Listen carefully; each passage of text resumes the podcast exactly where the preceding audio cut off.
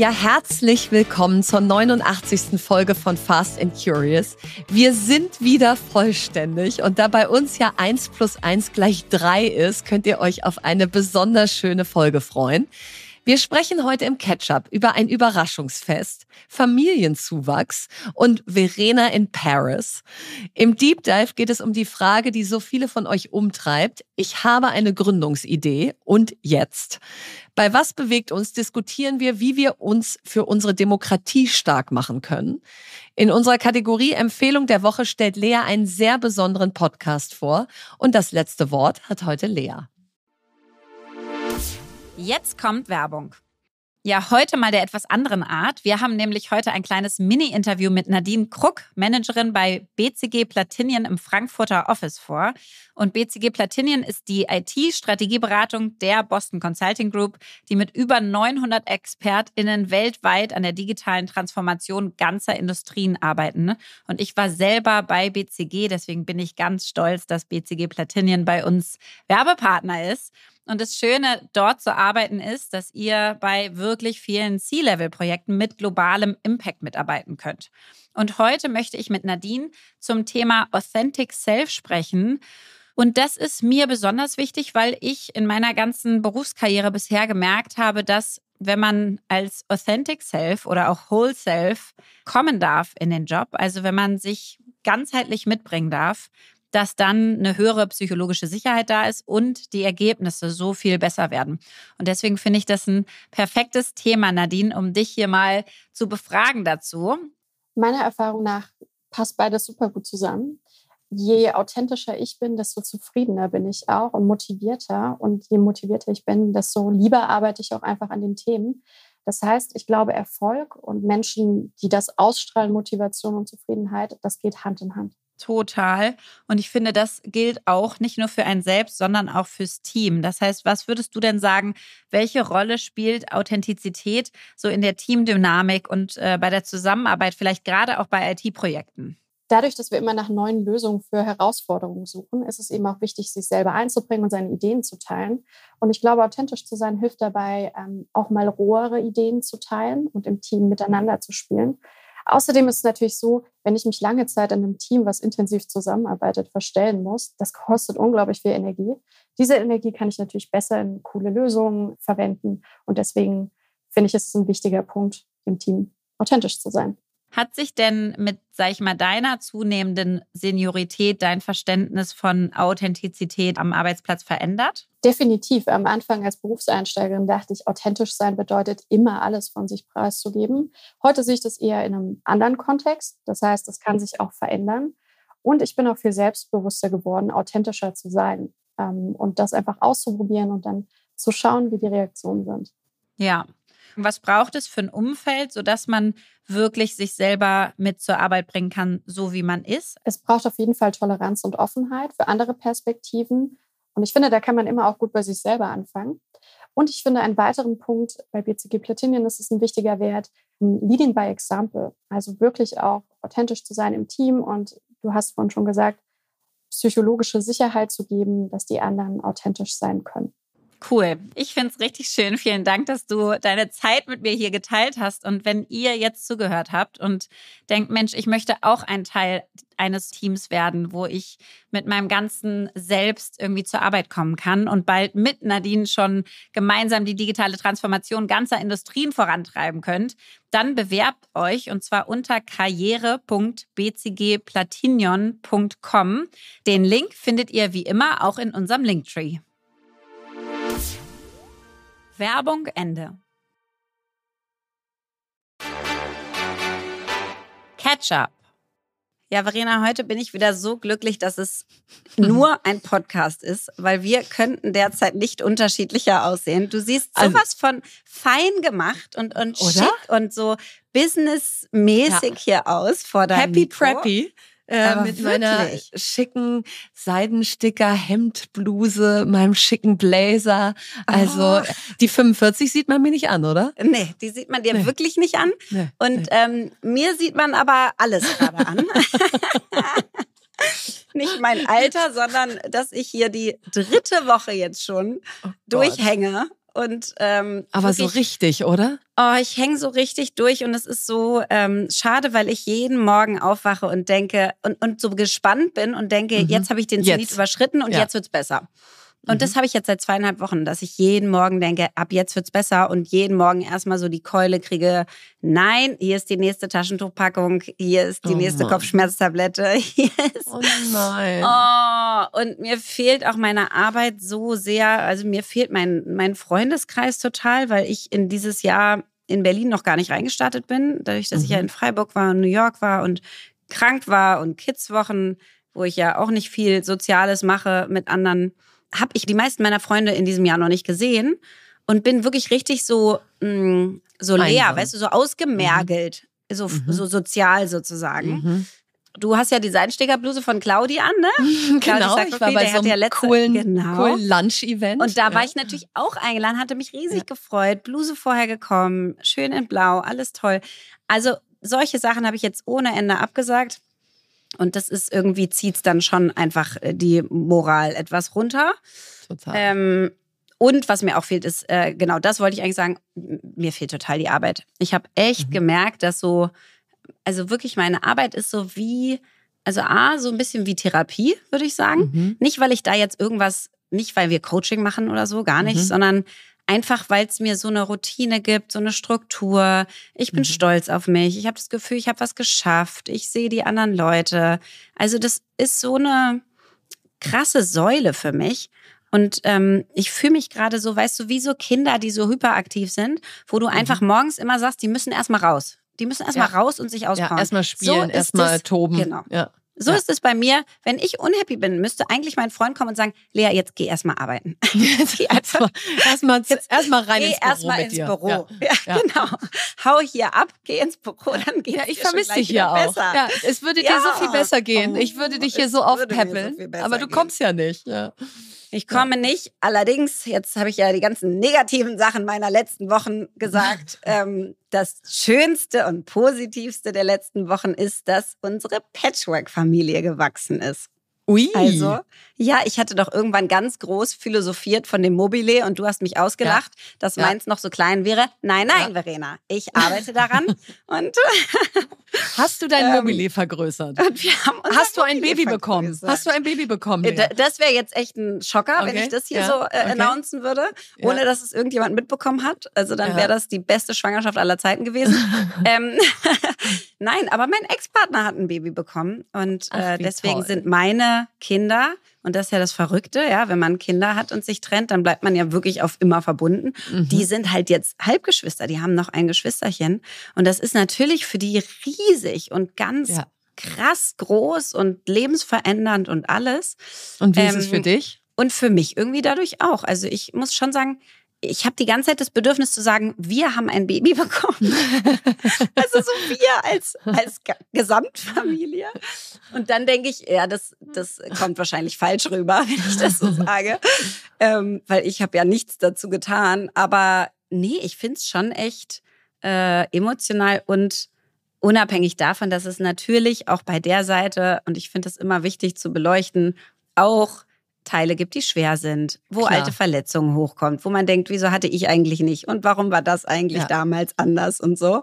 Natürlich, das ist einfach generell so, wenn man mit Ex-Partnern unterwegs ist, so viel, dann, dann kommt da immer wieder was hoch. Ja. Und da muss Ja. man einfach wahnsinnig reif sein und sagen, weißt du was, bist ein großes Mädchen und äh, hast eine wundervolle Beziehung und wahnsinnig tolle Kinder und eine riesen Patchwork-Happiness-Familie und das ist wunderschön.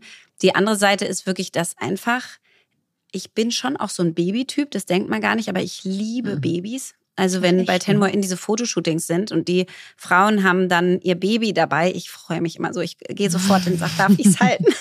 Weil ich einfach Babys so liebe. Und das ist einfach wirklich, wenn du dann zu siebt, ja, in dieser verrückten Konstellation, die wir leben, um ein so kleines Wesen sitzt, was gerade irgendwie vier Tage alt ist und die kleinsten Fingernägel hat und den kleinsten, niedlichsten Mund und ganz viele Haare und einfach so. Also ich, ich kann es gar nicht beschreiben. Da Und, und warum sitzt ihr da alles zu so- siebt? Hast du irgendwie zwei Partner?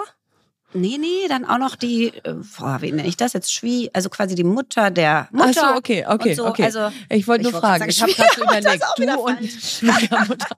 Nein, es ist nicht deine Schwiegermutter. Nein, die Mama der Mama und, ähm, und meine Kinder und mein Partner und die. Und also, was auf jeden Fall so verrückt ist, du sitzt dann da, guckst dieses kleine Wesen an und, ähm, und es eint einfach extrem. Total. Weil es Ja, so toll, eine Ruhe toll. dann ausstrahlt und so eine Viele spaltet es aber auch. Dankbarkeit Ja. und we- weißt du, und, und es ist so ein Wunder und ich weiß es nicht. Das ist ein ganz spezieller Moment irgendwie, auch wenn deine Kinder dann ähm, mit dem kleinen Baby interagieren und die auch alle so vorsichtig sind und sofort verstehen, dass das so fragil ist und Mhm. irgendwie werden alle so selig dann Mhm. bei so bei so einem neuen Mhm. kleinen Geschöpf, was so noch gar Wunder. nichts, ja, was so noch gar nichts mitbekommen hat, noch keinen Koffer mit sich trägt, weißt du, noch keine Last, sondern irgendwie, wo alle dann so denken, wow, was das Kind jetzt so erleben wird. Und ich muss schon sagen, dass ich in solchen Momenten auch immer wieder denke, meine Herren, wir machen das schon echt gut. Also Ja, ich bin da auch absolut. immer stolz und denke mir so, muss man erstmal schaffen, die Nein, ganzen eigenen so gut. Emotionen so gut zu ähm, managen und verwalten und aufzuarbeiten, dass man da so gut mit sein kann. Also das war ein großes Event. Das glaube ich. Das war ein großes Event. Und dann hatte ich noch ein großes Event. Und das habe ich einfach dann trotz der Krankheit gemacht, weil Mhm. Mein Körper funktioniert ja ganz schön, dass ich, ich kann ja auch krank auf Bühnen gehen, weil der dann einfach weiß, er muss performen. Ne? Der reißt sich kurz Wochenende, zusammen. Ja? genau, der reißt sich Ja. einfach zusammen, dann ist er auch komplett da. Leider stürzt er danach auch dann wieder total ab, Mhm. wenn ich das zu früh mache. Aber am Wochenende konnte ich mich also wieder zusammenreißen und habe, Verena, meine Eltern hatten 35. Hochzeitstag und ich Ach, habe schön. den organisiert als Überraschung. Das heißt, Ach, die Verwandten schön. sind gekommen aus der Nähe von Hannover und das wussten sie alles nicht. Und meine Kinder haben Gedichte über Liebe aufgesagt. Weißt du, dieses Was es ist von Erich Fried, das liebe ich so sehr. Oh, das ist so schön. Ähm, es ist, was es ist, sagt die Es Liebe. sagt die und so. Liebe, ja. Ganz schön. Also, und dann hat meine Tochter es so vorgetragen. Es war so niedlich. Also, es war ein Riesenerfolg. Meine Eltern konnten sich fast nicht mehr bewegen. So schockiert und überrascht waren die wirklich. Die, die standen angewurzelt an dem Platz und haben sich einfach gar nicht mehr Oh. bewegt, weil die es nicht fassen konnten, dass jetzt ihre Familie gekommen ist. Also es war so schön und dann mit Essen alles vororganisiert und Übernachtungen und alles Mögliche. Es war gar nicht so wenig Arbeit. Und es hat sich so krass ausgezahlt. Ach, das also ist ja ich, so ich schön. ganz, ganz ich toll. liebe solche Ja, das Familienfeste. war so schön. Vor Ich allen Dingen als Überraschung, weißt du, das war so cool. Ja, das ist großartig. Also, Wenn das auch noch gelingt. ja. Und das ist ja so Nein. schwer, dass du diese Termine Ja. auch blockst, ohne zu sagen, Ja. was ist und dass keiner Ja. es verrät, auch die Kinder nicht und so. Ja. Oh.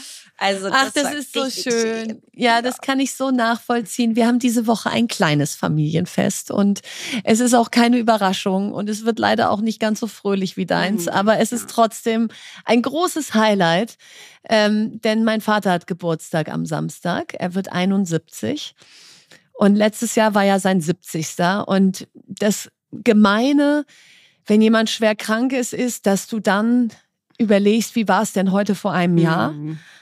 Oh, dann kann ich Und jetzt vergleichst und dann auch schon wieder ja. gleich anfangen Ja. zu weinen, weil du vergleichst einfach und Mhm. und weißt einfach, letztes Jahr war es auch schon gar nicht gut, schwer. Mhm. aber wir hatten 20 Freunde da. Ich saß mit ihm im Wohnzimmer. Er ist noch aufgestanden für jeden, hat noch jeden Namen gesagt. Das Kuchenessen war schon schwierig, dass er sich nicht verschluckt und so. Das, da, da musste man schon aufpassen, dass es nicht zu viel wird, aber das ging noch alles. So, und dieses Jahr ist das undenkbar. Dieses Jahr kommen meine Schwester und ich und meine Mutter und mein Vater und wir feiern zu viert. Mhm. Oh, und er kann nicht mehr aufstehen alleine, er kann nicht mehr laufen alleine, er kann nicht mehr sprechen. Ähm, ich Mhm. weiß nicht, ob er noch einen Kuchen essen kann. Und eigentlich kannst du sagen, es ist ja wahnsinnig traurig. Und auf der anderen Seite bin ich halt jemand, er wird 71, er hat noch Mhm. Geburtstag. Wir, wir feiern Mhm. noch mal einen Geburtstag mit ihm. Und, und daran ziehe ich mich hoch, ja. Ja. Puh, Ja. so. Ich fühle mit dir, das ist, das ist schwer. Und ihr habt, ihr, und ihr macht so gut miteinander als Familie und ihr seid da so bei euch und haltet ja. euch gegenseitig und so. Das ist auch ein wahnsinniges Fund, was ihr da habt. Ja, das hat meine also, Mutter neulich so schön gesagt. Sie meinte immer, wenn jemand sagt, und wie geht's deinem Mann, mhm. dann, dann muss sie eben irgendwie einmal fast weinen und sagen, nicht gut. Und dann sagt er, und wie geht's sonst? Und dann sagt sie immer, sonst geht's wunderbar. So, meine Töchter, die, meine Schwiegersöhne, meine Enkel. So, und dann sagt sie so, das ist alles so wunderbar. Und dann denke ich so, das ist halt auch wirklich wunderbar, ja, ja? weil ja. das ist ja auch nicht selbstverständlich. Also, ja, ja diesen äh, Tag begehen wir diese Woche. Das ist also sehr emotional. Und um mal wieder etwas leichter zu werden, ähm, fliege ich morgen nach Paris und mhm. mache dafür den Startup-Verband meine Deswegen erste Auslandsreise. So Deswegen, ja. du übst ja. schon mit deinen Outfits. Verena in Verena Paris. In Paris. Ja, ich will Emily in nichts nachstehen da morgen, ja. Also ich werde da morgen mit Outfits auffahren, du. Nein. Du musst aber noch ähm, ein bisschen mehr Farbe reinschmeißen, glaube ich, in das. Ja, aber ich habe hier schon Mix. so Buttons am ah, ja, Blazer und so, gut, ja, ja. Mit so Love und so steht da schon drauf. ähm, ich bin ganz aufgeregt, weil, also erstens liebe ich Paris und da morgen früh zu landen und dann da so zwei Business-Tage zu haben, ist schon mal toll. Und der Inhalt der Reise ist auch so toll, weil die Franzosen haben uns wirklich, was ihr Startup-Ökosystem angeht, echt einiges vorgemacht in den letzten ja. Jahren. Also die haben da so Gas gegeben. Da gibt es eine Station F leer. Es ist ein sozusagen Startup-Ort, wo du One-Stop-Shop gründen kannst. Du hast den Zoll da, Steuer, alles, was du darüber wissen musst. Also du kannst da hingehen wow. und dann hast du eigentlich dein Unternehmen gegründet und dann hast du aber auch wow. noch ganz viele andere Gründer und Gründerinnen um dich rum dann haben sie wahnsinnig viel Kapital aktiviert. Da gibt es den sogenannten Plan TB, der bewirkt hat, dass die Pensionskassen institutionelle Anleger in die Assetklasse Venture Capital ja, massiv endlich. reingegangen sind. Genau. Mhm. So, das können wir uns jetzt hier in Deutschland einfach mal angucken. Tun wir Gott sei Dank auch schon. Da gibt's jetzt hier eine Initiative, die heißt WIN. Die soll genau das prüfen. Wie kriegen wir so einen Plan hier auch in Deutschland hin? So, und deswegen treffe ich da France Digital und French Tech morgen und gehe in diese mhm. Station F und gucke mir da einfach mal alles an. Das äh, macht mich sehr glücklich, ja, weil und bist so. Bist du dann richtig mit so einer Delegation quasi unterwegs? Ja, das Ist hat das mich Philipp. So ja, das Politisch. hat mich Philipp gestern Abend auch gefragt. Hast du dann ja. so eine Entourage? Und habe ich gesagt, nee, ich fliege ganz alleine. Oh, nein. Und, und er so, Mensch, da sieht man aber auch die Agilität und das Kostenbewusstsein der Startup-Szene. Ja? ähm, und da habe ich gedacht, schade eigentlich, dass ich ja, da nicht schade. mit so einer Entourage ankomme. Ja. Nein, nein, ich mache das alleine, das ist auch okay. Abends gehe ich noch mit meinem Onkel und meiner Tante Abendessen, die leben in Paris, sie ist, äh, sie ist Französin und da haben die ein besonders schönes Restaurant ausgesucht. Also das wird schön. ganz gut. Ja, da freue ich mich auf die Learnings nächste Woche. Ja, genau, da werde ich Learnings haben. Viel erzählen. Mhm. Und äh, apropos Learnings, noch ein letzter Satz, weil das uns, glaube ich, alle bewegt hat, der Tod von Alexei Nawalny, ähm, der pünktlich zur Münchner Sicherheitskonferenz, glaube ich, hat Putin das getimt, um zu mhm. sagen, oh, wenn ihr da alle schön zusammensitzt, dann habe ich eine Botschaft für euch. Und das hat so viele, glaube ich, bewegt. Und ich kann da einfach eine Dokumentation auf Arte sehr empfehlen, Becoming Nawalny, Putins Staatsfeind Nummer eins, weil man da einmal so seinen ganzen Weg und seine Entwicklung irgendwie sehr gut nachvollziehen kann mhm. und dann, ähm, ja, ihn hoffentlich sehr lange in Erinnerung behält als jemanden, der wirklich Head-to-Head -head gegen Putin gegangen ist und dem auch auf seine Weise ordentlich geschadet hat. Leider nicht genug, als dass er jetzt immer noch da ist und weiter wütet. Aber äh, ich habe großen Respekt vor dem Lebenswerk von Nawalny. Jetzt kommt Werbung. Ja, heute möchten wir euch Sage vorstellen und das ist ein global führender Anbieter für cloudbasierte HR-Software, der sich darauf spezialisiert hat, KMUs dabei zu helfen, ihre Geschäftsprozesse zu vereinfachen und zu automatisieren. Und ich als Gründerin, aber viele von euch äh, Geschäftsführer, Führungskräfte kennen das, kann das total nachempfinden, weil wir wollen natürlich unsere Mitarbeiter wir wollen tolle Leute einstellen, wir wollen sie dann befähigen, einen super Job machen zu können. Und das alles braucht aber viel Bürokratie und viel administrativen Aufwand und Arbeit. Also zum Beispiel das ganze Bewerbermanagement, dass man sich ordentlich meldet, dass man weiß, wie viele Menschen sich auf welche Jobs beworben haben, wo die gerade in dem ganzen Bewerbungsprozess stehen.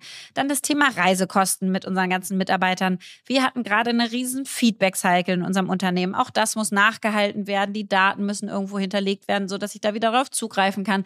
Also wir haben ganz, ganz viele HR-Herausforderungen, ja, die einfach so eine, so eine Führung Führung eines Unternehmens mit sich bringen. Und da kann man sich Hilfe holen durch HR-Software. Jetzt hat das Unternehmen eine neue Studie, HR-Trends, die Zukunft der Personalarbeit herausgebracht, für die sie über 1000 Personalverantwortliche in KMUs befragt haben. Und die Befragten haben mitgeteilt, was sie nachts wach hält, woran sie arbeiten, was für Technologien wie KI sie einsetzen und wie sie über die Zukunft von HR denken um da mal ein paar Insights äh, mit euch zu teilen. 98 Prozent der Befragten macht ihre Arbeit Spaß, denn sie sind in den HR-Bereich gegangen, um etwas zu bewirken. Also das ist doch schon mal richtig schön.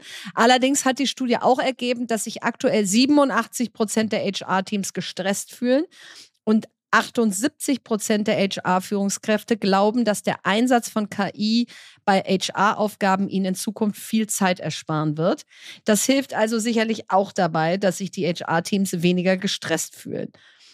So, und wenn ihr jetzt neugierig geworden seid und weitere Insights aus der Studie haben möchtet, dann ladet euch die Studie kostenfrei auf www.sage.de slash HR und Sage wird geschrieben S-A-G-E, also auf sage.de slash HR herunter und alle Infos findet ihr wie immer auch nochmal im Linktree in unseren Show Notes. Werbung Ende. Deep Dive. Ja, heute sprechen wir im Deep Dive über ein Thema, was ihr euch so gewünscht habt und gefühlt Lea und mich überall darauf ansprecht aus. Ich habe eine Idee, wie mache ich jetzt weiter? Oder ich habe eine Co-Gründerin, einen Co-Gründer, wie fangen wir an? Oder wie würdet ihr das Fundraising angehen? Also all diese Fragen wollen wir versuchen heute mal in diesem Deep Dive zu erschlagen.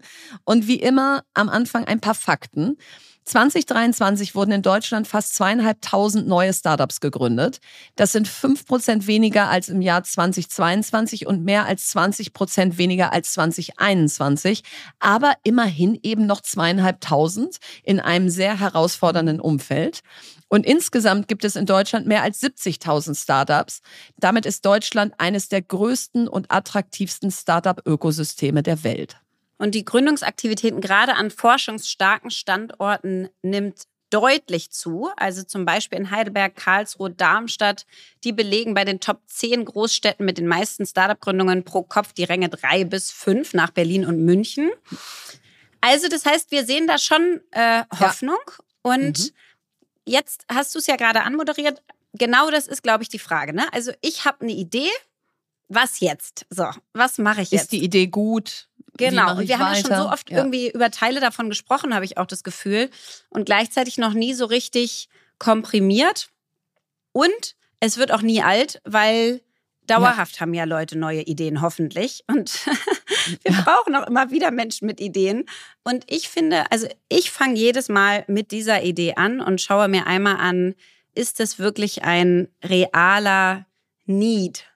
Also mhm. ich weiß, dass man auch Bedarf sagen kann aber ich finde so dieses Need, also ist es wirklich notwendig? Ja, ja. Braucht es jemand wirklich? Finde ich mit die zentralste Frage, weil ich hatte jetzt letztens ähm, einen Pitch auf dem Tisch, äh, zum Beispiel für moderne Schwangerschaftsklamotten, also so Schwangerschaftsfashion sozusagen. Ja. ja. Und die, das Gründerteam sagte, Mensch, äh, das, was es derzeit gibt, das ist alles nicht so schön und so weiter und so fort. Kann sein, dass Kann sein. es irgendwie ja. schönere Sachen gibt. Und gleichzeitig ist sofort mein erster Impuls, es ist kein richtiger Need. Ich war schon mhm. zweimal schwanger, ich kam da durch. Es gab Sachen bei Zara, H&M und auch schönere gibt es bestimmt, wenn man mehr Geld ausgeben möchte. Auch erstmal googeln. Und ich finde wirklich diese Frage sozusagen mal zu stellen, also potenziellen Kunden und das wirklich auch ein Gefühl dafür zu bekommen. Nicht nur so ein subjektives, sondern es zu versuchen zu objektivieren. Also wie macht man das mit mhm. Zahlen? Also indem man Kunden zum Beispiel fragen würde, jetzt bei diesem Beispiel, von mhm. 0 bis 10, wie sehr stört dich deine derzeitige Auswahl an Schwangerschaftsklamotten? Also ja. 0 ist alles okay. 10, ich hasse es, es macht mich ja. krank, ich verliere nur Energie, ich könnte aus der Haut fahren, ähm, weil ich keine schönen, modernen Schwangerschaftsklamotten finde. So, für mich müsste es zu einer Gründung auf jeden Fall irgendwie eine 9 oder eine 10 sein. Es ja, muss, oder eine 8 mindestens. Ja, ja. also es ja. muss auf jeden Fall ein Thema sein, was Menschen wirklich bewegt. Und ich ja. finde, das ist, ähm, das ist der schwierigste Punkt, finde ich, am Anfang, dass es so viele gute Ideen gibt. Die sind ja gar nicht schlecht, die sind gut. Ja. Aber dann hast du im Zweifelsfall ein tolles Team auf einer akzeptablen Idee, die so mäßig vor sich hin wächst. Die so okay du, ist. Ja. Genau, und das ist das Schlimmste, finde ich. Also wenn du mhm. damit weiterkommst, aber nie richtig abhebst, aber auch nicht stirbst, sondern mhm. das ist sozusagen einfach okay und du mhm. fliegst da so lang und du lernst eigentlich nicht richtig viel und du verausgabst dich auch nicht richtig doll mit deinen Stärken, meine ich jetzt, und mit sozusagen deinen mhm. Fähigkeiten, die zu entwickeln. Und du lernst auch nicht das Versagen, sondern du schwimmst da so die du ganze halt Zeit halt so mit durch. und verlierst so ein bisschen, jetzt mal ganz hart gesagt, Energie und Lebenszeit auf einer Sache, die halt die man machen kann, die aber nicht richtig notwendig ist. Genau. Und ich glaube, das ist erstmal der erste wichtige Punkt. Braucht es die Welt und gibt es wirklich ein akutes Bedürfnis? So. Und ja. dann ist die zweite Frage, wie komme ich denn an den Punkt zu sagen, ist diese Idee so gut, dass ich wirklich mit ihr loslegen will? Und das ist einmal natürlich zu gucken, gibt es einen Markt, gibt es Kundenbedürfnis und so weiter. Und das andere ist aber, wie besessen bin ich von der Idee? Mhm. Du musst wenn du eine Idee hast, dann darf die dich nicht mehr loslassen. Du musst abends schlecht einschlafen können, weil du so aufgeregt bist ob dieser Idee. Ja. Du musst deine ganze Freizeit in diese Recherche stecken wollen. Also wirklich eine gewisse Besessenhaft, äh, Besessenheit, Besessenheit, ja, Besessenheit. eine gewisse Besessenheit haben. Weil wenn ich mich erinnere, wie ich irgendwann mal eine Webapotheke gründen wollte, ich war besessen von der Idee. Ich habe den ganzen Tag recherchiert. Ich habe irgendwelche Pharmakonzerne angerufen. Ich habe den Gründer von Doc Morris in Niederlanden angerufen. Also du konntest mich nicht stoppen. Und Toll. das ist, glaube ich, so wichtig, weil das haben wir auch bei der Female Bank, die wir mal gründen wollten, gesehen. Du musst am Anfang mhm. das Gefühl haben, all in or nothing, ja. ja? Ähm, damit du dann möglichst schnell auch an den Punkt kommst, ist da was? Macht das Sinn? Will ich das wirklich starten oder nicht? Wenn du so in dieser Okay-Phase dich sehr lange äh, äh, aufhältst, wie du gerade beschrieben hast, dann dauert es halt auch ewig, bis du mal an diesen Moment der Wahrheit kommst, aus mache ich das jetzt oder mache ich es nicht. Total. Ähm, und manchmal ähm, gärt auch so eine Idee mit einem und dann gibt es irgendwann einen Punkt, wo du merkst, und jetzt reicht's. Also bei ja. mir zum Beispiel mit Tenmo In war das ja dieses Bild an der Münchner Sicherheitskonferenz mit diesem Tisch, wo keine einzige Frau saß, ja, dieser CEO-Lunch. Und davor hatte ich schon die ganze Zeit irgendwo im Kopf, man kann da was machen und so weiter, aber ich hatte nie den Need irgendwie. Ich habe nie das gedacht. So, und da habe ich dieses Bild gesehen und ich habe richtig Wut bekommen und gedacht, das kann ich nicht mehr aushalten. Und ich weiß noch, dass ich Lia damals diese Idee gepitcht habe, gar nicht um sie als Mitgründerin eigentlich zu überzeugen, sondern um die Idee mal zu pitchen. Und habe ihr damals gesagt, ich werde da was machen, komme was wolle. So, ich ja. halte es nicht mehr aus. Ich mache da auf jeden Fall was. Guck du es dir mal an, weil ich will gerne mal ja. deine Meinung dazu wissen. Aber das brauchst du. brauchst so diesen Punkt und der manchmal kommt der auch einfach erst später, dass du denkst, jetzt oder nie, ich halte es nicht mehr aus, mich hält ja. nichts mehr zurück. Was ich auch noch mal spannend fand, es gibt einen ganz tollen, äh, den solltet ihr euch unbedingt angucken, wenn ihr ein Startup gründen wollt, finde ich. Also für für Early äh, Gründer, die ja sozusagen mhm. anfangen, gibt es ein ganz tolles Video von dem Sam Altman und zwar How to Succeed with a Startup. Das ist mhm. vielleicht so 30, 40 mhm. Minuten auf YouTube. Und da hat er noch einen Teil besprochen und zwar Real Trends versus Fake Trends. Ähm, mhm. Und das fand ich auch sehr spannend. Also er meinte, wenn du dann anfängst und du hast die ersten Resonanzen mhm. von Menschen. Vielleicht auf ein MVP oder auf, auf erstmal den Pitch oder die Idee oder die ersten Produkte sogar schon. Mhm. MVP Dann, ist so dein Minimum Viable Product, also so dein erster Produktprototyp. Ja. Ja. Genau, der, der kleinste, der geht, mit so wenig Geld ja. wie möglich. Ja. Ähm, da kommen wir nachher nochmal zu. Wenn du sozusagen irgendwas hast, womit Menschen was anfangen können, dann unterscheiden sich Real Trends oder Fake Trends dementsprechend, dass ähm, das iPhone damals eingeführt wurde und es hat im ersten Jahr irgendwie nur ein, zwei Millionen Euro gemacht. Und damals mhm. dachten viele, mein Gott, ist ja anscheinend nicht so ein großer mhm. Gewinner. Ja, es ist ja irgendwie nicht krass angelaufen. Aber die Personen, die es gekauft hatten, waren so besessen, die haben so viel Zeit damit verbracht, die haben das proaktiv ihren Freunden erzählt, weil sie es nicht mhm. ausgehalten haben, darüber nicht zu sprechen. Und als anderes Beispiel meinte er, was ist ein Fake-Trend ein gutes Beispiel dafür? Die VR-Brillen bisher, also die ja. Virtual Reality-Brillen. Jetzt weiß man nicht, die jetzige von Apple kann ich noch nicht einschätzen, aber auf jeden Fall bisher war ein Fake-Trend, dass diese VR-Brillen hatte jeder mal auf. Wir auch. Wir waren bei irgendwelchen ja. Kursen dabei, ja. wir waren auf irgendeinem Event und du hast sie aufgesetzt und dachtest, ja, die ist ein bisschen schlecht geworden und so weiter. So. Aber es war nicht so, dass du da weggehst und ich sag, Verena, das krasseste ist mir passiert. Diese VR-Brille, die will ich jetzt jeden Tag aufziehen. Das ist der wahnsinnigste, neueste Trend, ja. den ich je gesehen habe. Und das ist dann ein Fake-Trend. Also du hast trotzdem Leute, die es kaufen, weil es gibt immer die First Mover, die dann mitschwingen und sagen, uh, ein neues Gadget, das will ich haben. Und es kann auch sein, dass die theoretisch mehr verkauft haben als die iPhones. Ja, vielleicht haben die vier, fünf Millionen gemacht. Mhm. Aber von den Leuten, die es gekauft haben, die waren die davon waren nicht. nicht besessen. Die hatten nicht das intrinsische Gefühl. Also er meinte, woran merkst du es? Wenn Menschen wirklich quasi platzen davor, dass sie es ihrer besten Freundin erzählen müssen, weil sie so überzeugt sind von einem Produkt.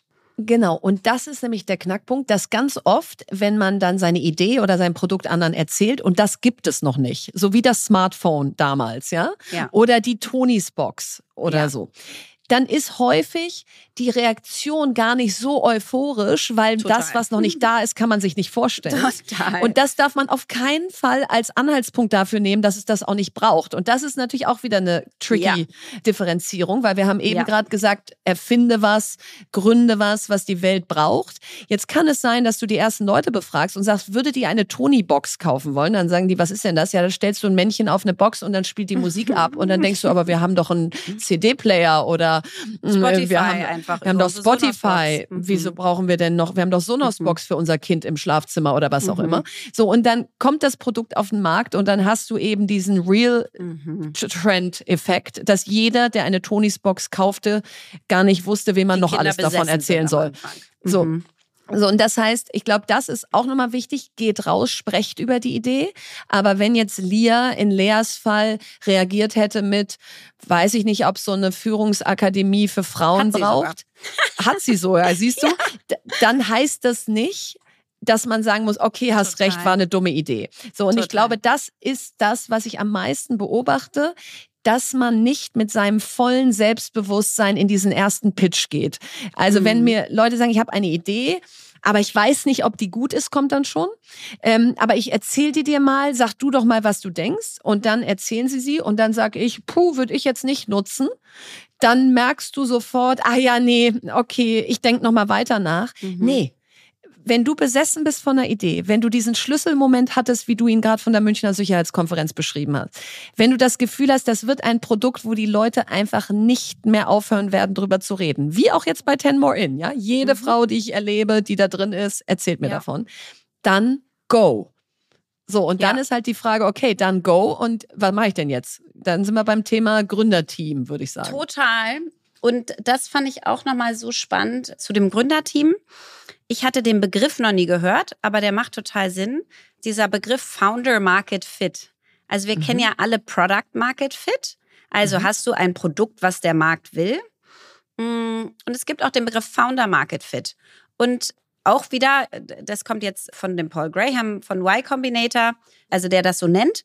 Und was sie damit sagen ist, du als Gründerteam, wenn, wenn meinetwegen du und ich sagen, wir, wir gründen was zusammen, ist es nicht wichtig, die beste Idee zu finden, sondern ja. es ist am wichtigsten, die beste Idee für unser Gründerteam zu Dass finden. Dass wir dazu passen. Ja. Genau. Das, das ist aus deren ganzen Erfahrungen und die haben das alles sozusagen statistisch belegt mit ihren Y Combinator Investments bisher, ist es mit die wichtigste Variable am Anfang, dass du einen Founder Market Fit hast, dass du wirklich, wenn wir beiden jetzt sagen würden, und das war wahrscheinlich bei der Bank eher so.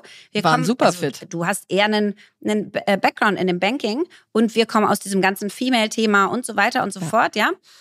Da hatten wir halt die Besessenheit nicht. Aber wenn du und ich jetzt sagen würden, meinetwegen, wir gründen jetzt ein AI-Startup, ja, dann ja. ist es ja, können wir machen. Und wir können uns die Leute heiern. Und die, wir haben jetzt wahrscheinlich genug Erfahrung, dass wir wüssten, was uns alles fehlt. Und wir würden das trotzdem mhm. schaffen. Und wenn wir besessen genug wären davon, dann würden wir es mhm. irgendwie hinkriegen. Vielleicht, ja. Also, ob wir es jetzt schaffen würden, kann man nicht sagen. Aber es wäre kein natürlicher Founder Market Fit.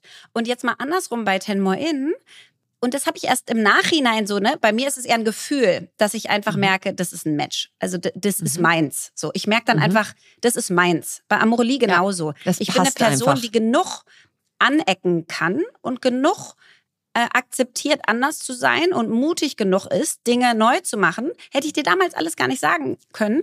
Aber ja. bin ich, habe ich vom Gefühl her gehabt, dass ich dachte, für mich ist das ein richtiges Thema, ja. Und ich liebe Produkte und E-Commerce und ich liebe es, Menschen irgendwie so ein bisschen eine andere Perspektive im Kopf zu geben und so. Ten More In genauso. Ich war, hatte mich als Coach ausbilden lassen, hatte die ganzen Coaching-Ausbildungen selber gemacht, auch online, war da besessen von und beseelt, habe mit Tony Robbins, bin zu dem hingeflogen und so weiter, beschäftige mich seit zehn Jahren mit Frauenführung. So, das heißt, der Founder Market Fit war einfach total gut. Und jetzt würdest ja. du dieses Thema an sich angehen. Ich weiß gar nicht, wie du Tenmore in bewerten würdest im Sinne von, wie groß ist der Markt, wie stark wächst der, äh, wie krass ist die Idee, wie innovativ ist die. Kann ich dir gar nicht sagen, ob du jetzt da sagen würdest, das ist Triple A Sternchen äh, Potenzial. Aber Founder Market Fit ist ein ist totales Triple A Sternchen genau. Potenzial. So und ich glaube, das ist ja, das ist ja so richtig und gleichzeitig so schwierig zu erreichen. Erstmal ja. zu verstehen, wofür stehe ich, was kann ich wirklich, wo habe ich einen perfekten Fit und wie finde ich auch noch jemanden, der das mit mir zusammengründet. Weil man kann absolut natürlich dafür plädieren zu sagen, wenn ihr eine Idee habt, dann gründet und macht das doch alleine. Wir sind halt eher Vertreterin von macht es mit jemandem zusammen. Total. Weil, und das kannst du wahrscheinlich auch nicht verallgemeinern, aber generell glaube ich einfach, dass wenn du Co-Gründer bist, ob jetzt ein oder zwei oder so, du ziehst dich mit. Du bleibst auch accountable, ja, da, da kann man jetzt auch wieder berechenbar sagen, das ist aber nicht genau das, was ich meine. So mhm. accountable heißt einfach, du wolltest diese Woche ein CTO rekrutieren. Mhm. Hast du das gemacht? Das frage ich dich am Sonntag. Wenn du alleine mhm. bist, fragt dich das keiner am Sonntag. Mhm. Und du übersiehst keine wichtigen Punkte am Anfang. Du deckst mehr Kompetenzen ab. Du darfst natürlich nicht den Fehler machen, so gleich und gleich gesellt sich gern, dass du komplett gleiche Stärken und Schwächen hast. Dann ja. muss man nochmal überlegen, also mit seiner besten Freundin zu gründen, weil es so nett wäre, kann nicht ja. jetzt immer der beste Ratschlag sein sondern wie holst du dir auch jemanden rein, der komplementär ist? Und die Frage stellen mir natürlich besonders Betriebswirtinnen und Wirte ganz viel aus. Ich habe eine Tech-Idee, wie komme ich jetzt an meinen Tech-Co-Founder? Und ich kann mhm. euch einfach nur sagen, macht euch die Hände schmutzig. Also wenn ich jetzt nochmal gründen würde und ich suche den Tech-Co-Founder, dann würde ich mich ins Auto oder in die Deutsche Bahn setzen und Deutschland touren. Ich würde die ja. ganzen technischen Hochschulen abfahren. Ich mhm. wäre da bei jedem Techie-Meetup-Event. Ich würde genau. mich in LinkedIn und Facebook-Gruppen reinbegeben. Ich würde Aushänge an den Unis machen.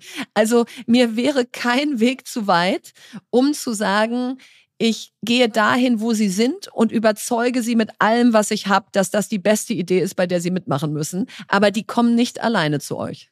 Überhaupt nicht. Und ich finde, du musst halt auch dein Netzwerk aktivieren, was du schon hast und einfach sagen, wer kennt jemanden? Ich suche genau das und das und das. Ne? Also ja. ähm, ich meine, wie viele Leute wir auch schon vermittelt haben, sozusagen Mitgründer, weil wir einfach ja. ein gutes Briefing von jemandem bekommen haben und dann jemand im Kopf hatten. Und dann kannst du es genau. auch matchen. Wenn es so ist, ich suche einen Mitgründer, ja, dann kannst du damit nicht so viel anfangen. Nein. Aber so dieses, Hände dreckig machen ist 100% richtig. Und ich finde, das ist auch ein, ein guter Gradmesser zu allem, was darauf folgen wird, weil alle Themen, die du haben wirst als Gründer und Gründerin, sind genau solche. Du wirst immer dir die Hände schmutzig machen müssen. Es das wird kommt anstrengend. nicht zu dir. Ja. Sondern Nein. du kannst ja nicht sitzen und warten und einmal sagen, ich suche jemanden und es hat nicht geklappt, sondern du musst halt so lange weitermachen, bis du die Person findest. Und das ist auf jeden Fall möglich.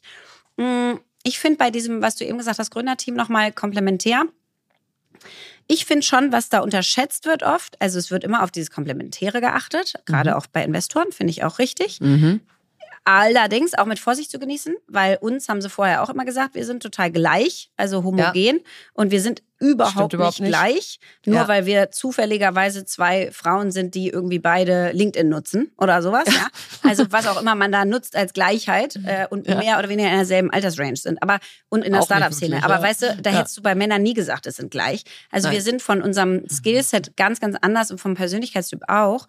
Aber ich finde, worauf ich schon mehr und mehr achte, muss ich sagen, ist mh, hm, bei der Mitgründersuche, wer ist, passt eigentlich, ist schon so eine emotionale Reife, weil ich finde, mhm. es ist eine extrem Unbedingt. intensive Beziehung. Und wenn du da eine Person hast, die laufend durchdreht, dramatisch ist, hochemotional, schwankt ohne Ende, boah, das ist einfach zu anstrengend dann für so einen Ritt gemeinsam.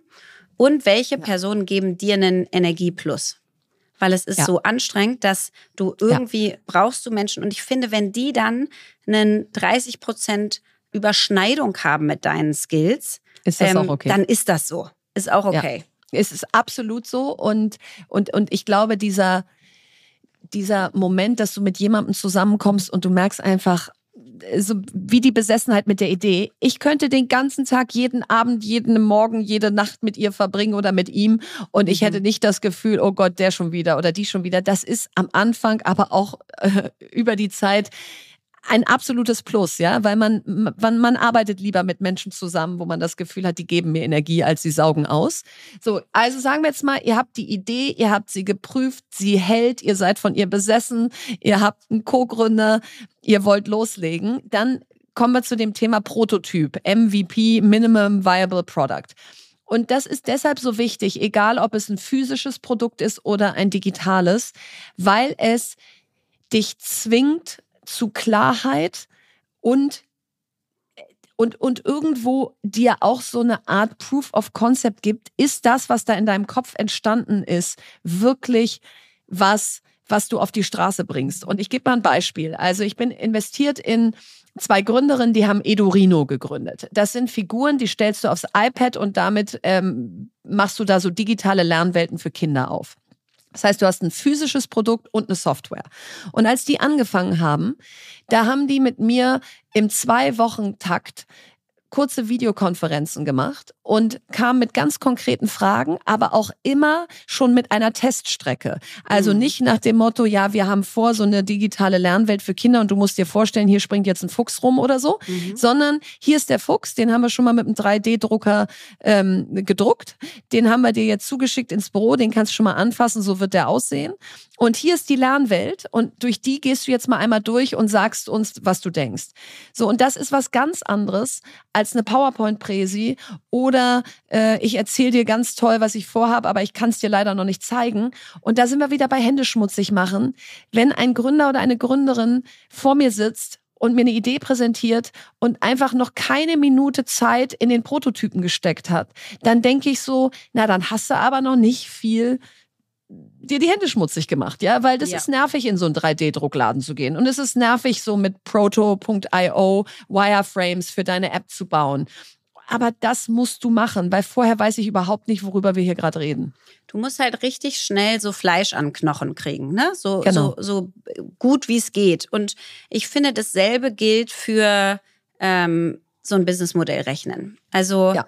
einfach, mich ja. überrascht es schon noch, wie viele Ideen auf einen zukommen, die nicht einmal wirklich durchgerechnet haben, wie werde ich hier eigentlich Geld verdienen? Woher kommt das Geld? Wer zahlt das? Wie, wie viel brauche ich ähm, um äh, Marketinggelder, um diese Kunden zu gewinnen? Und natürlich wisst ihr das alles noch nicht, aber man kann überall ganz, ganz schlaue Hypothesen bilden. Man kann bei Google einfach mal ein paar Ads schalten und schauen, wie viel kostet mich das eigentlich? Ähm, was denke ich denn da? Was ist eine Conversion Rate? Was ist eine durchschnittliche Conversion Rate? Ich bin auch immer wieder geschockt, muss ich sagen, bis heute, es gilt für alle Themen, wie wenig Menschen einfach googeln. Also du kannst dir alles ergoogeln. Du kannst dir verschiedene Multiples ergoogeln. Welche Multiples gibt es eigentlich in der AdTech-Branche gerade? So, wie werden die denn bewertet? Eher nach Umsatz oder nach EBITDA? Ab wann denn? Und genauso kannst du dir ergoogeln, ähm, wie viel kostet es mich denn gerade in dem und dem Bereich, Kunden zu gewinnen? So mehr oder ja. weniger. Da geht es gar nicht darum, dass das genau stimmt, sondern dass man mal ja. so ein im Englischen das ein Ballpark, ne? dass ja. du so eine, so eine, ähm, wie nennt man das, also eine Bandbreite hast, wo drin die Antwort wahrscheinlich liegt. Und ja, so eine Spanne. Ja. Genau. Und wie bei deinem MVP auch, es geht absolut darum, Klarheit im Denken zu zeigen, ähm, Fokus auf die wichtigen Dinge. Wofür gebt ihr auch kein Geld aus? Welche Menschen wollt ihr wann anstellen? Ist das so ein Spiel von, ich will ganz früh ganz viele Mitarbeiter, weil ich sagen will, ich habe 20 Mitarbeiter? Oder gucke ich halt, dass ich die Mitarbeiter erst einstelle, wenn ich sie wirklich brauche? Und so weiter. Also man ja. kann unfassbar viel an so einem sinnvollen Businessmodell schon sehen.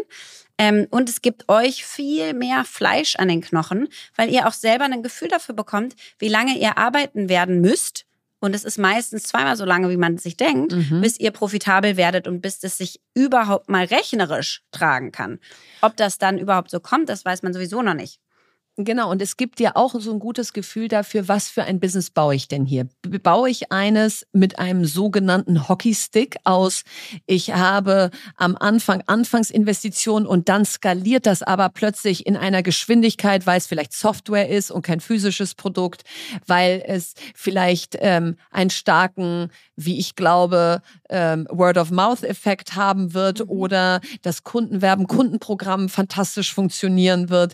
So, baue ich so ein Produkt, wo ich weiß, am Anfang muss ich richtig reinbuttern und dann ähm, habe ich aber hier eher ein starkes Wachstum vor mir oder baue ich organisches Wachstum, wo ich sage, nee, ich brauche am Anfang gar nicht so viel Kapital, ich habe aber relativ schnell schon Rückflüsse und die reinvestiere ich und dann wachse ich sehr viel langsamer, aber sehr viel gesünder.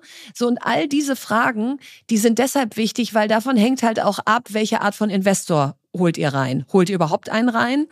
Denn wenn wir da jetzt mal reingehen, wenn ich jetzt sage, ich baue etwas, was wenig Anfangsinvestitionen braucht und relativ schnell Rückflüsse haben wird. Und damit meine ich jetzt noch nicht Gewinne, sondern erstmal Cashflow. Mm. Ja, also mm. ich brauche nicht erst drei Jahre, bis ich den ersten Umsatz mache, mm. sondern vielleicht nur drei Monate dann muss ich vielleicht gar nicht so, so viel Investment aufnehmen. Dann muss ich auch nicht so viel Anteile abgeben. Dann kann ich vielleicht dieses sogenannte Bootstrapping erstmal machen, dass ich mein eigenes Kapital und das vielleicht noch von Freunden und Familie investiere, um schon mal an einen gewissen Punkt zu kommen merke ich, ich baue eine Exploration Company, so wie Hélène Ubi, bei der du investiert bist, mhm. Lea, und die bei mir im Board vom Startup-Verband sitzt, die baut das europäische SpaceX, die möchte also bemannte Raumfahrt ins All schießen. Da ja, ich glaube nicht, Geld. glaube eher nicht, dass sie das aus ihrem eigenen Taschengeld finanziert. So, das heißt, das ist eben auch entscheidend, wie baue ich dieses Businessmodell oder diesen Businessplan mhm. zu, welche Investoren muss ich eigentlich an Bord holen? Und ich finde, welche Investoren, also ich habe das Gefühl, da ist so eine, das ist mit die größte Blackbox. Also so, ja.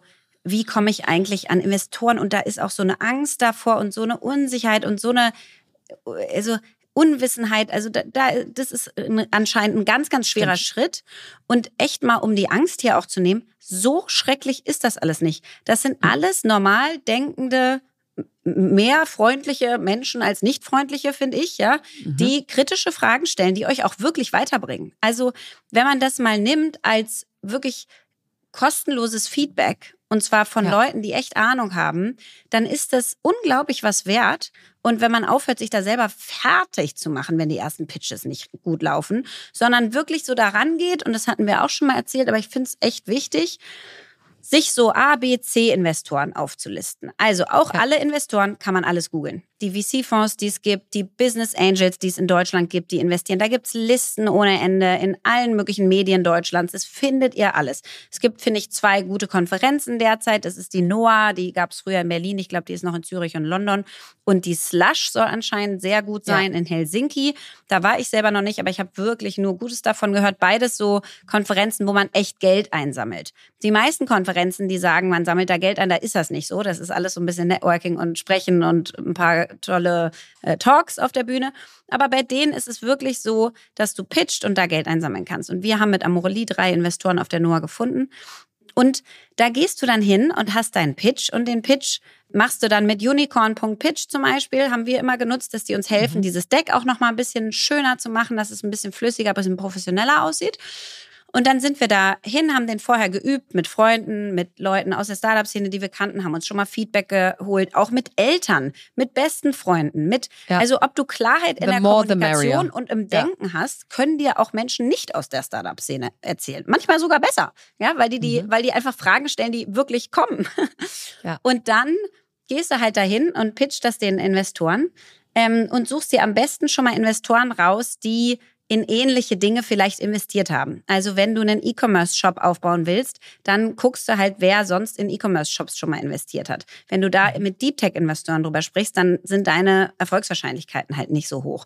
Da guckt man halt vorher so ein bisschen sich die Investoren an, schaut die sich an und dann geht man erstmal zu denen, die man eigentlich nicht wirklich haben will, also zu C, dann B, dann A. Dass man sich so kleine Cluster macht und einfach erstmal zu denen geht, wo man weiß, das wird eh schwer, aber wo man Feedback bekommt und lernt und Rückmeldungen und Fragen und die kann man nächstes Mal schon wieder besser beantworten. Und dann muss man das wirklich so ein bisschen hm, fast spielerisch sehen, finde ich. Also ja. es macht auch wirklich Spaß. Also es, macht ist, richtig Spaß und man muss es. Es ist total echt, ja. Und irgendwie. Genau. Es ist, ja. und und wie du sagst, da will einen erstmal keiner scheitern sehen, sondern nee. die nehmen sich Zeit und hören dir zu. Und wenn sie die Idee nicht gut finden, dann sagen sie das und dann investieren sie halt nicht. Aber da gibt's ja diesen schönen Satz, also das Nein hast du schon eh, dann kannst du ja, ja nochmal hingehen, dann kriegst du vielleicht ein Ja. Und ich glaube, zum Abschluss würde ich auch gerne in die Kerbe nochmal ähm, reinschlagen aus, wenn ich dann mit der Idee, von der ich besessen bin, mit einem Top-Team, mit einem MVP, mit einem super Pitch-Deck, mit einem klaren Businessplan vor potenziellen Investoren stehe, dann gib einfach alles da rein, was du hast. Dann sei so selbstbewusst, wie du es nur irgendwie schaffst. Dann lass bitte Zweifel und Selbstkritik zu Hause. Du würdest auch nicht zu einem Vorstellungsgespräch, ja. zu einem Vorsingen, zu einer Abiturklausur gehen und in Minute eins da hinschreiben, ich bin zwar nicht so gut, aber ich versuch's heute mal. Und das gilt besonders an uns Frauen. Das ist nicht der Moment, wo man irgendwie denkt, puh, ich weiß gar nicht, ob ich das kann und ob ich das will und so. Das kannst du dann danach immer noch dir alles überlegen. Aber in dem Moment, wo du da stehst und pitcht, da, da bringst du einfach alles, dein sogenanntes A-Game, ja, da bringst du einfach alles rein, was du hast. Denn das wie du sagst, macht Spaß. Du hast da die Möglichkeit, ein Unternehmen zu gründen, was zu dir passt, was du willst. Dann genieß es auch ein bisschen. Das darf keine Situation sein, wo man schon fünf Tage vorher nicht schläft und so, sondern es muss eine sein, wo man sagt, so, und jetzt hau ich da einen raus. Und wenn man denkt, hm, das ist aber noch nicht gut genug oder vielleicht äh, äh ja. funktioniert es auch nicht oder was auch immer, ehrlicherweise dann vorher schon mal einfach in diese dann dreh noch mal eine Schleife. überlegen, was fehlt denn, ja. genau, was fehlt denn dafür, dass ich hier wirklich stehen kann und sage, das ist das Beste, was ihr jetzt machen könnt mit eurem Geld und das wird sowas von fliegen. Also dann fehlt einfach noch was im Pitch. Ähm, aber da bin ich komplett dabei. Was ich schon auch wichtig finde, wenn wir es abschließen, ist, Jetzt hoffen wir, dass das alles klappt und sich hier ganz mhm. viele sozusagen jetzt mit ihren Ideen aufmachen und sagen, okay, jetzt werde ich dem einmal jetzt wirklich, Randa. genau, ja. wirklich Randa. Und ich glaube, das so ein bisschen, wie wir es am Anfang besprochen haben, das Schwierigste eigentlich an diesen ganzen Ideen ist, mh, dass viele so ein bisschen sagen, ich habe eine Idee und ich fange auch so ein bisschen halbherzig an und dann mache ich immer halbherzig weiter und dann schläft die so ein bisschen vor sich mhm. hin und irgendwann ein und irgendwann ist sie tot und irgendwann mhm. erzähle ich, ich hätte fast, aber habe ich nicht und so weiter. Mhm. Ähm, und deswegen mal einmal zum Timing. Also wir beiden, glaube ich, sind absolute Verfechter davon, dass du irgendwann diese ja-Nein-Entscheidung treffen musst. Du musst irgendwann ja. sagen, all in or nothing. Springen. Will ich das ja. jetzt oder nicht und springen. Da musst du dann kündigen, da musst du sagen, jetzt gebe ich dem das. Und, und du kannst es ja einschränken und sagen, ich gebe dem ein Jahr. Ja, ein ja. Jahr meines Lebens auf eine Idee, wenn du äh, sozusagen finanziell so weit bist, dass du einen Puffer hast, dass du dich selbst ernähren kannst. Auf eine Idee, die vielleicht mein Leben und das Leben anderer verändern wird und bewegen wird das ist eine super investierte Zeit. Heutzutage in Deutschland wird es auch gern gesehen. Ist auch nichts mehr, was den Lebenslauf irgendwie beeinträchtigt. Nein. Und dann wirklich diesen einen Moment haben zu sagen, so jetzt fangen wir an. Und dann aber auch konsequent sein, wenn man nicht bestimmte Meilensteine für sich selber erreicht, zu sagen, und jetzt hören wir auch wieder auf. Und ich ja. finde da, du hast die Bank vorhin angesprochen, waren wir unfassbar konsequent. Das war schon nach drei Monaten und wir haben einfach gemerkt, dass unser Hunger für diese Idee, unsere Besessenheit von der Idee selbst mhm. nicht genug ist ähm, ja. für so eine Aufgabe. Und dann ist das super schwer und dann stoppst du es, aber lieber stoppst du es in einem Zeitrahmen, wo jeder damit noch was machen kann und anfangen kann, wo du ein bisschen Geld verloren hast, aber auch nicht zu viel, wo du dich nicht völlig verausgabt hast in eine Idee, die es dann nicht geworden ist und dich dann selber scheltest dafür, dass es nicht geklappt hat, sondern du, du hast dann wirklich einen abgesteckten Zeitrahmen, da gibst du alles. Und wenn es das nicht ist, kannst du auch wirklich sagen, ich habe alles versucht. Ja, I've, I've tried my very best. Genau so ist es. Was bewegt uns? Ja, Lea und ich haben diese Woche auf Social Media einen Post vom Economist gesehen und der hat uns beide bewegt. Der hieß Global Democracy has hit a new low. Und der sagt im Prinzip, es gibt 24 intakte Demokratien weltweit. Deutschland gehört dazu, eigentlich ganz Europa. 50 Flawed Democracies, da ist die USA dabei, 34 Hybrid-Regime, wo du also autoritäre und demokratische Elemente hast und 49 autoritäre Regime. Und Dazu gibt es eine wahnsinnig spannende Umfrage der Bertelsmann Stiftung in Deutschland und die sagt, dass 85 Prozent der Befragten bewerten die Demokratie als gute Regierungsform. 59 Prozent der 18- bis 30-Jährigen in der Bundesrepublik vertrauen der Demokratie. 62 Prozent sagen das in Bezug auf die EU. Und die Generation der 18- bis 30-Jährigen in der Bundesrepublik bringt der Demokratie und der Europäischen Union mehr Vertrauen entgegen als im Durchschnitt anderer europäischer Länder. Und Deutschland hat hier den besten Wert in den zehn untersuchten europäischen Ländern. So, und gleichzeitig bewerten die jungen Menschen aber politische Institutionen immer kritischer. 52 Prozent äußerten ein Misstrauen in die Regierung, 45 Prozent mangelt es an Vertrauen ins Parlament, 60 Prozent sind misstrauisch gegenüber Medien. Und das hat uns einfach dazu bewogen, zu sagen, es bewegt uns so sehr und nicht erst seit dem Gespräch letzte Woche mit Janette, wie halten wir diese Demokratie stark? Und das würden wir gerne heute einmal mit euch teilen. Ja, und ich muss sagen, sich für Demokratie einsetzen oder auch für Klimaschutz einsetzen, das sind ja so Themen, die einfach für immer gelten. Das sind ja, ja. so langfristige Themen. Und dadurch habe ich das Gefühl, sind sie manchmal nicht ganz so akut. Ähm, mhm. Und man hat nicht das Gefühl, ich muss jetzt handeln, sondern wir werden da immer handeln müssen. Dadurch kommt aber dann nie das Momentum sozusagen richtig auf. Ja. Und das fand ich ähm, in eurem Podcast letzte Woche total schön, dass äh, Janette Gusko sagte, die nächsten zwei Jahre sind zählend für die Demokratie in Deutschland. So, mhm. warum? Wir haben dieses Jahr weltweit über 70 Wahlen. Über 50 Prozent der Weltbevölkerung wird wählen dieses Jahr. In Deutschland Krass, ja. haben wir Kommunalwahlen, drei Landtagswahlen, Brandenburg, Sachsen und Thüringen und natürlich die Europawahl. Wir haben die US-Wahl dieses Jahr. Und wir haben Wahlen in Österreich sowie Wahlen in Indien. Und nächstes Jahr haben wir die Wahl in Deutschland unserer neuen Bundesregierung. Das heißt, wir haben jetzt zwei Jahre und mich hat das irgendwie nochmal so richtig ähm, aufgerüttelt. Ähm, weil sie, weil sie so sagte, wir haben jetzt zwei Jahre, wo es zählt. Und ich finde, ja. wenn man darüber nachdenkt, was kann man selber tun, was für ein Engagement kann man noch aufnehmen, dann ist es bei mir schon so, dass ich denke, oh Gott, mein Leben ist jetzt schon ganz voll. Also ich weiß mhm. gar nicht, wie ich das, weil ich auch immer denke, ich werde, was auch immer ich jetzt mache, wenn ich anfange zu schwimmen, ist in meinem Kopf, ich werde jetzt für immer schwimmen. So, mhm. äh, wenn mhm. ich jetzt anfange, Sport zu machen, werde ich für immer Sport machen. Das heißt, wenn ich jetzt anfange, mich für die Demokratie noch stärker zu mhm. engagieren, werde ich das jetzt für immer machen müssen. Ja. Nein, das ist nicht unbedingt so. Wahrscheinlich wird so, aber es ist egal. Wir können jetzt ja. erstmal sagen, wir gucken uns die nächsten zwei Jahre an und ja. da machen wir alle mehr, als wir es bisher gemacht haben. Und jetzt haben wir ja überlegt, was kann man so tun und machen ja unterschiedlichste Dinge. Ich glaube, also das Niederschwelligste für mich zumindest ist Spenden. Das heißt, ja. ich habe dieses Jahr bisher angefangen, mehr zu spenden, einfach als ich es bisher schon gemacht habe. An Korrektiv zum Beispiel kann man spenden, mhm. an German Dream kann man spenden, an Joint Politics, an Project Together. Also man kann ganz viele Institutionen unterstützen, die sich äh, für unsere Demokratie einsetzen. Und jetzt kann man sagen, ist das was Richtiges und richtiges Engagement? Natürlich ist es sozusagen äh, ein, ein Weiterüberweisen. Aber wenn ich jetzt meine Kraft in der Wirtschaft habe und ich da erfolgreich bin und ich es schaffe, da Gelder zu akquirieren für mich selber und dann einfach einen größeren Teil weitergeben kann, hat das auch einen totalen Wert. Und es wird Total. andere Menschen geben, die dann selber was machen und ihre Zeit gerade einsetzen, weil sie nicht zwei kleine Kinder haben oder so. Also ich finde dieses Thema Spenden trotzdem noch weiterhin unglaublich wichtig, dass man sich Institutionen raussucht, genau. die man selber unterstützen will. Weil es einfach verstärkt, was schon da ist und was genau. schon funktioniert. Und, ja. ähm, und das nächste, was man machen kann, ist wirklich in Parteien eintreten. Und jetzt ja. sage ich das, obwohl ich selber selber nicht in eine Partei eintrete.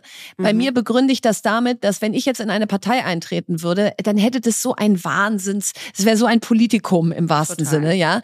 Ich darf es auch eh gar nicht jetzt mit meinem überparteilichen Amt gerade. Aber ja wenn ihr jetzt sagt, ich bin bei mir in der Region X verwurzelt und ich gehe da jetzt in den Ortsverein und ähm, ich trete da jetzt in der und der Partei bei, dann steht es auch nicht morgen gleich in der Zeitung und darum geht's auch nicht, sondern dann geht es einfach darum, dass ihr euch da theoretisch wählen lassen könnt, dass ihr da den Diskurs beeinflussen könnt, mhm. dass ihr die richtigen Menschen da wählen könnt, von denen ihr glaubt, die vertreten die Werte und die Überzeugungen, die ihr gut findet.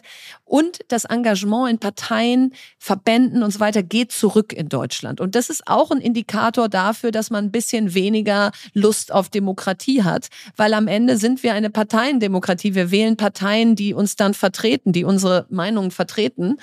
Und nur wer in der Partei drin ist, kann gewählt werden. So, und deswegen ist sowas wie jetzt ich beim Startup-Verband mache. Da gibt's aber natürlich auch noch ganz viele andere Verbände. Ihr könnt auch eigene Vereine gründen. Ihr könnt in Parteien eintreten. Also so in Aktion treten, gesellschaftspolitisch. Das wäre mein Aufruf, weil natürlich kostet das Zeit. Das ist zu 99 Prozent der Zeit ein Ehrenamt. Aber du hast wirklich direkten Einfluss auf Demokratie. Und das meine ich, indem man sagt, es kommen Menschen zusammen und ringen miteinander um die beste Lösung. Ja. Und ich finde, wo man, sag ich mal, diesen direkten Einfluss auch erlebt, ist auf den Demonstrationen. Also man hat das Gefühl, ja. man kann selber was tun und man hat irgendwie einen Teil dazu beigetragen, zumindest mal allen anderen wieder auch so einen Zusammenhalt und Mut zu geben. Luisa Neubauer hat es schön gesagt, Demos werden Rechtsextreme nicht vertreiben, aber sie sind der Ort, wo Mut und Kraft gesammelt wird, die es für die Arbeit jetzt braucht.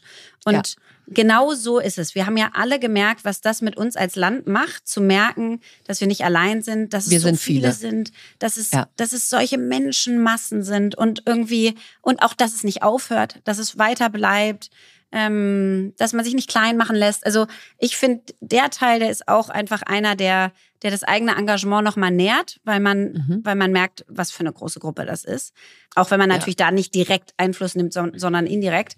Aber so, und den anderen Teil, den du gesagt hast, ist, mh, hm, sag ich mal, auch, auch beim Diskurs dabei sein und so. Mhm. Und da hatte eine Freundin von mir, ich würde sagen vor hm, zwei, drei, vier Jahren wahrscheinlich, ähm, hat die zum Beispiel immer so Politikdinner organisiert. Mhm. Und ich hatte irgendwie damals, ah, das muss noch länger her sein, wahrscheinlich zehn, ich hatte total Angst, dahin zu gehen, weil ich damals mhm. über, also mich als gar nicht politisch irgendwie selbst definiert habe. Und ich fand es so toll, weil es waren irgendwie zehn Leute oder so bei ihr zu Hause. Und sie hat einfach eine Person aus ihrem bekannten Freundeskreis genommen, der die zu irgendeinem Thema, was gerade vor allen Dingen die innere Politik angeht, mhm. mehr Ahnung hat oder in der Branche arbeitet oder irgendwie darüber gerade was erzählen kann oder so, ja. Und es war so niedrigschwellig, dass man nicht so übermannt wurde, sondern man hat so ganz diese Themen so ganz greifbar bekommen und konnte einfach wieder anfangen, mit Menschen in Kontakt zu kommen und zu diskutieren und irgendwie ja. Meinungen auszutauschen, auch so das Debattieren wieder so ein bisschen mehr zu lernen. Ja, ähm, sind wir ja auch wahnsinnig vorsichtig geworden, alle miteinander.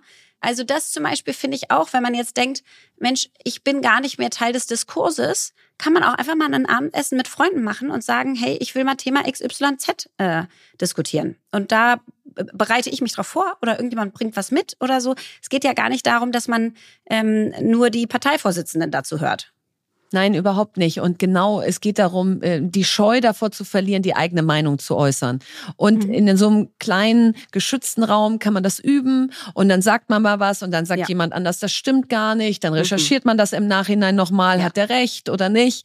Und ich glaube, darum geht es. So, und deswegen Sucht euch irgendwas aus, ja. Es ist egal, was ihr macht, aber macht was, weil Janette Gusko hat so schön gesagt, Demokratie hat man nicht, man macht sie. Und es ist an uns allen, da einen Beitrag zu leisten. Empfehlung der Woche. Ja, heute habe ich mal wieder eine ganz ungewöhnliche Empfehlung. Und alle werden denken, hä? Was sollen wir jetzt damit anfangen? Also, letzte Woche war ja Valentinstag, 14. Februar. Und du warst ja ganz romantisch in New York. Und ganz da hattet romantisch. ihr euch zehn Jahre vorher verlobt. Und also so Mehr schöner kann man es nicht machen. Nein. Mehr ging nicht. Und ich hatte das Gegenteil. Ich lag total krank im Bett und da ging auch nicht mehr. Und ähm, das war äh, dann dementsprechend irgendwie deprimierend. Und ähm, dann habe ich einen Podcast gehört ähm, von Glennon Doyle, die wir ja beide sehr feiern und die hat einen Podcast, ja. der heißt We Can Do Hard Things und das war die 280. Episode, Valentine's Day Episode. Mm, und erstmal hat sie gesagt, in den USA werden 26 Milliarden an diesem Tag ausgegeben. Im Krass. Schnitt geben die Menschen 185 Dollar für Geschenke aus, Valentinstagsgeschenke. Wow. Und zwar über 92 Prozent sind Süßigkeiten und Blumen. Die Zahlen sind jetzt vom MDR. Und mhm. über die Hälfte der beschenkten Menschen sind gar nicht glücklich mit ihren Geschenken. Also es ist wirklich ein, ein, ein, ein äh, Paradoxon dieser Tag. Ich habe auch das Gefühl, es gibt Menschen, die ihn lieben und dann gibt's genau das andere ja. Extrem. Und ja. das war so schön an diesem Podcast, weil die haben nämlich genau den anderen Teil aufgemacht und haben gesagt, ganz ehrlich, brauchen wir wirklich einen Valentinstag, wo die Paare, die eh schon so glücklich sind, wie Verena und Philipp jeden Tag, brauchen die wirklich noch einen Tag, wo sie sich das gegenseitig nochmal sagen und der ganzen Welt zeigen und alle anderen, die wie Lea im Bett liegen, sich noch schlechter fühlen dafür, dass sie im Bett liegen und das oh gerade nicht haben, dieses Ausleben. Nein, das ist natürlich ein Witz, aber trotzdem ja. einfach so, es gibt genug Menschen, die suchen so ja. lange schon nach der richtigen Liebe. Ja die wurden gerade verlassen, der Partner ist gestorben, was auch immer für wirklich harte Themen, ja. Und ich glaube, für, für die ist das und für Singles, die nicht Single sein wollen. Und natürlich mhm. gibt es auch die Singles, die Single sein wollen und die stört es wahrscheinlich gar nicht. Aber ich glaube, mhm. es ist ein, ein, Tag, der ist tough, wenn du gerade mhm. nicht in einer glücklichen Beziehung bist. Und ich fand es irgendwie einfach witzig, wie sie das aufgemacht haben. Der andere Teil war äh, Muttertag. Brauchen wir wirklich einen Tag, wo alle sich feiern als tolle Mütter und die Kinder die tollen Mütter feiern? Müssten wir nicht genau den Personen, die, wo die Mutter nicht da war, wo die Mutter es nicht leisten konnte, mhm. wo, wo es genau nicht funktioniert hat, eigentlich denen einen ja, Tag wo man noch gar keine Mutter ja, geworden ist, genau, obwohl man es gerne sein würde. Mutter werden konntest, genau, auch auch ein riesiges Thema. Also ich fand es irgendwie einfach so ich eine glaube beides, Umdrehung der ja. Sache, total ja. beides. Nein, aber ich, ich fand es einfach schön, mal diesen anderen Blickwinkel zu hören und es war einfach witzig auch zuzuhören. Ja, total und äh, also bitte mich nicht falsch verstehen, ich bin kein großer Fan des Valentinstags, ja. Und wenn wir jetzt nicht in New York sind, feiern wir den auch genau gar nicht. Fan der Liebe. Ich bin einfach Fan der Liebe ja. und ich bin Fan davon, wenn man glücklich ist, es wirklich auch zu feiern, weil es eben auch genug unglückliche Tage gibt. Aber ich finde es gut und ich liebe Glennon Doyle. Ich meine, wir haben das Buch Untamed ja beide gelesen. Das hat uns zutiefst berührt und ganz ehrlich, dieser Geparden-Hintergrund unserer Podcast-Kachel, also der sogenannte mhm. Cheater-Hintergrund, so ist ja. das englische Wort für Gepard, kommt aus dem Buch von Glennon Doyle, weil sie nämlich gesagt hat, das ist ein Wildtier, das will nicht gezähmt werden, haben wir gesagt, oh, das passt zu uns. Also das heißt, sie hat großen Einfluss auf uns gehabt und äh, man ich muss wirklich diese Folge sagen, anhören. das Buch ist eine absolute Pflichtlektüre. Also äh, Pflicht. untamed, ungezähmt ja. ähm, auf Deutsch. Ich finde es auf Englisch stärker. Absolute Pflichtlektüre. Ja. Ja. Also einfach wundervolle Frau und erzählt einfach ganz witzig und es ist lustig dazu zu hören. Und ich dachte bei den eher schweren Themen, die wir dann heute hatten oder eher inhaltlich tiefen Themen, machen wir mal so ein Liebesthema als Empfehlung. Liebe geht immer. Finde ich super. Ja, das war sie, unsere wunderschöne Folge zu zweit. Und also Lea, du hast es ja letzte Woche nicht mitgekriegt, aber ich, ich bin dann schon einsam ohne dich, ne? Ist schon, oh. ich sitze da schon vorm Mikro und denke die ganze Zeit, ich, ich stelle mir dich die ganze Zeit so vor. Deswegen hat dieses Selbstgespräch funktioniert, weil ich mir immer wirklich, überlegt habe. Hab, ich war richtig überrascht, wie krass gut ja. das funktioniert hat. Ja. Du hast ja wirklich auch eine Stunde darunter gerockt. Ich habe eine Stunde darunter gerockt, aber auch nur, weil ich die die ganze Zeit so in meinem Kopf hatte und gedacht hat, jetzt wird sie lachen, jetzt wird sie die Stirn runzeln. Ähm, jetzt aber weißt du, ich, ich habe nochmal gedacht, ja. meinst du, ich komme je dazu, mal eine Folge ohne dich zu machen? Weil du Nein, bist halt ich funktioniere so immer. Ich, ich glaube es halt auch. Du bist so ja. eine Maschine, dass du halt einfach nicht ausfallen wirst. Weil ich würde so gerne gucken, wie ich das machen würde, weil ich würde es, glaube ich, ganz anders machen. Ich, ich schenke dir das irgendwann mal. Ich tue irgendwann mal so, als ob ich so krank wäre, dass ich leider nicht Nur, mitmachen kann. Testen können. Ja, das äh, verspreche ich dir. Es wird der Tag kommen. Ich denke mir irgendwas aus.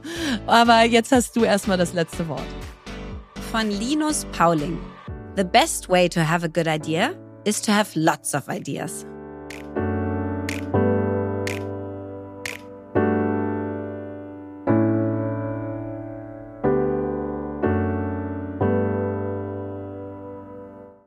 Dieser Podcast wird produziert von Podstars bei OMR.